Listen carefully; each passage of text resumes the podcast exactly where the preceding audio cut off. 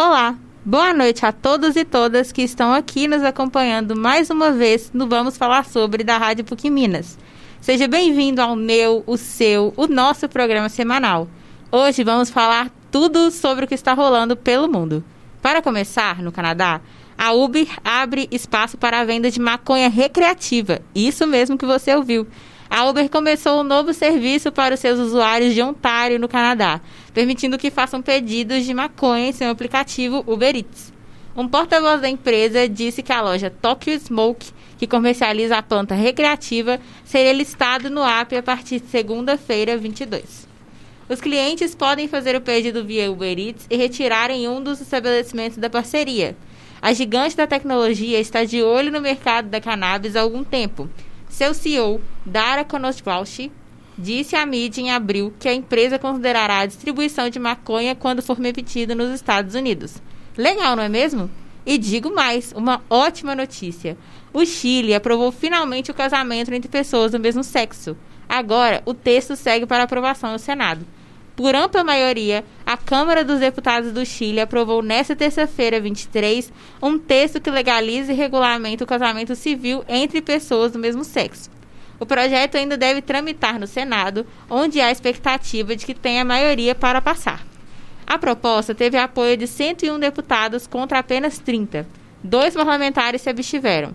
A legalização do casamento entre pessoas do mesmo sexo já tinha passado por ambas as casas legislativas do Chile em uma primeira votação em julho, quando o presidente Sebastião Pinheira pediu urgência com o tema. Bora fazer uma viagem, Letícia? Pois é, Claire. Agora vamos fazer uma pequena viagem até a China para analisar o, ca o caso de Peng Shuai, a tenista profissional que acusou o ex-vice-premier do Partido Comunista, Zeng Gaioli, de abuso sexual.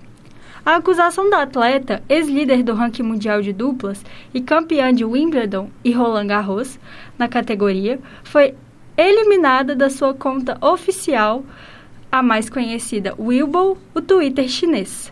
A censura de informações que desagradam o governo não é algo raro na China.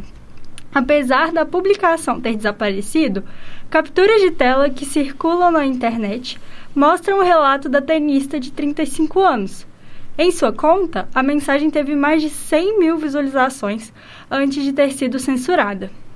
Desde então, não foram registradas mais publicações da atleta e nenhuma resposta pública. Na mensagem compartilhada nas capturas de tela, Peng denuncia as agressões sexuais fim, após o fim do relacionamento e afirma que estava muito assustada. Mesmo que não seja algo que eu possa reverter é um desastre, não é mesmo? Escreveu Peng. Nessa segunda-feira, dia 21 de novembro, a Associação de Tênis Feminino, WTA, na sigla em inglês, afirmou que ocorreu uma videochamada de 30 minutos entre Peng e o presidente do Comitê Olímpico Internacional, Thomas Bach. Abre aspas. Foi bom ver Peng Shuai em vídeos recentes, mas eles não aliviam ou tratam da preocupação da WTA sobre o seu bem-estar e a sua capacidade de se, de se comunicar sem censura ou coerção, disse o porta-voz. Questionada sobre a videochamada de Peng Combak, a porta-voz disse, aspas, este vídeo não muda nosso apelo por uma investigação completa, justa e transparente sem censura sobre sua alegação de agressão sexual, que é a questão que deu origem à nossa preocupação inicial. Fecha aspas. Mas e você, Ana? Que novidades você traz para a gente hoje? Bom, continuando nossa viagem, vamos da China direto para a Inglaterra, falar um pouquinho sobre música. No dia 19 de novembro, tivemos o comeback mais aguardado do ano. Adele lançou 30, seu quarto álbum de estúdio, através da Columbia Records. No álbum, ela aborda seu processo de separação e discute a sua maternidade. E ela mostrou que não veio para brincadeira.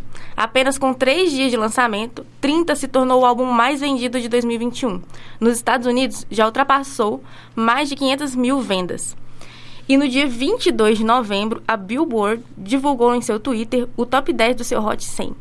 Na lista, Adele aparece em segundo lugar com o single Easy on Me, estando atrás apenas de All Too Well Taylor's Version de Taylor Swift.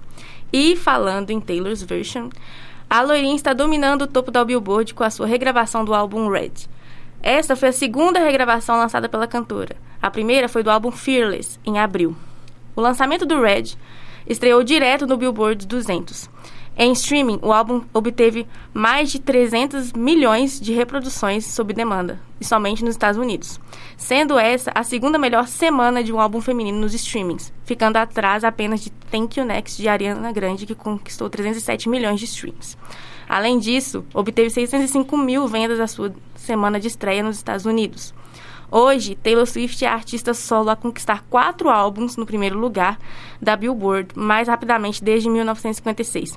Antes, esse recorde pertencia a Elton John. E você, Gabriel, o que nos conta do lado daí? Opa, aqui na França a coisa tá feia. Isso porque hoje saiu a condenação do atacante do Real Madrid, Karim Benzema, estrela internacional, sobre o caso antigo dele com o ex-companheiro de equipe Valbuena. Benzema foi condenado a um ano de prisão, mas com suspensão condicional da pena, por ser cúmplice na tentativa de chantagem contra Valbuena. O objeto da chantagem era um vídeo íntimo de Valbuena, ou, como o pessoal gosta de chamar por aí, uma sex tape. O caso, como eu disse, é antigo, é de 2015. Na oportunidade, Benzema teria ido ao quarto de Valbuena durante a concentração da seleção francesa e disse ao então companheiro que ele sabia, por meio de um conhecido, como resolver a questão da divulgação do vídeo íntimo. Segundo Valbuena, Benzema, em momento algum, falou de grana com ele, mas o ar de chantagem estava claramente presente.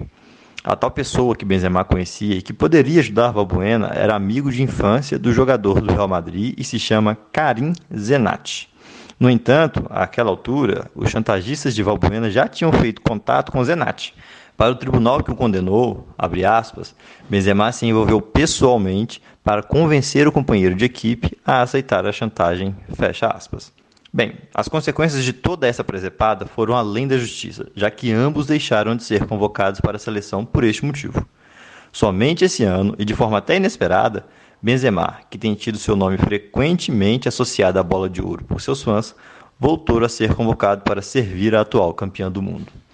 Mesmo com a condenação, o presidente da Federação Francesa de Futebol garantiu, no dia 10 desse mês, que Benzema continuaria a ser convocado. Então, Gabriel, nosso giro agora é por Nova York. Hoje, a estátua de Thomas Jefferson foi removida da Câmara Municipal da cidade, após permanecer na sala da diretoria por mais de 100 anos. O motivo é o passado escravagista do homenageado. Thomas Jefferson, que foi presidente dos Estados Unidos e principal autor da Declaração da Independência, tinha mais de 600 escravos. Vereadores negros e latinos já haviam reivindicado a retirada há alguns anos, mas a ideia só ganhou força com o crescimento do movimento Black Lives Matter, em função do assassinato de George Floyd em junho do ano passado. Abre aspas. Saber que nós sentávamos na presença de uma estátua em homenagem ao proprietário de escravos, que acreditava fundamentalmente que pessoas como eu não mereciam ter os mesmos direitos e liberdades que ele apontava na Declaração da Independência, me deixa em uma situação profundamente desagradável, afirmou a vereadora afro-americana Adrienne Adams. Essa foi mais uma edição do Vamos Falar Sobre. Roteiro: Letícia Souza, Ana Paim, Gabriel Paiva, Amanda Pena e apresentação: Claire dos Santos, trabalhos técnicos: Alexandre Morato e coordenação: Getúlio Nuremberg. Aguardo vocês na próxima. Tchau!